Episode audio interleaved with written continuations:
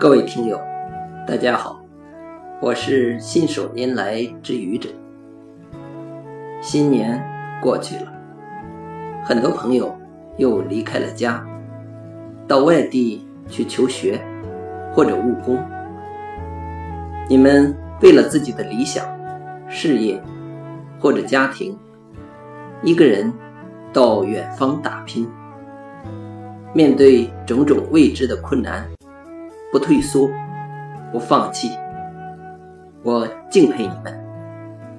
谁不愿意和自己的父母、爱人和孩子在一起呢？可是为了责任，为了让父母、爱人和孩子的明天更美好，你别无选择。祝福你们，亲爱的朋友。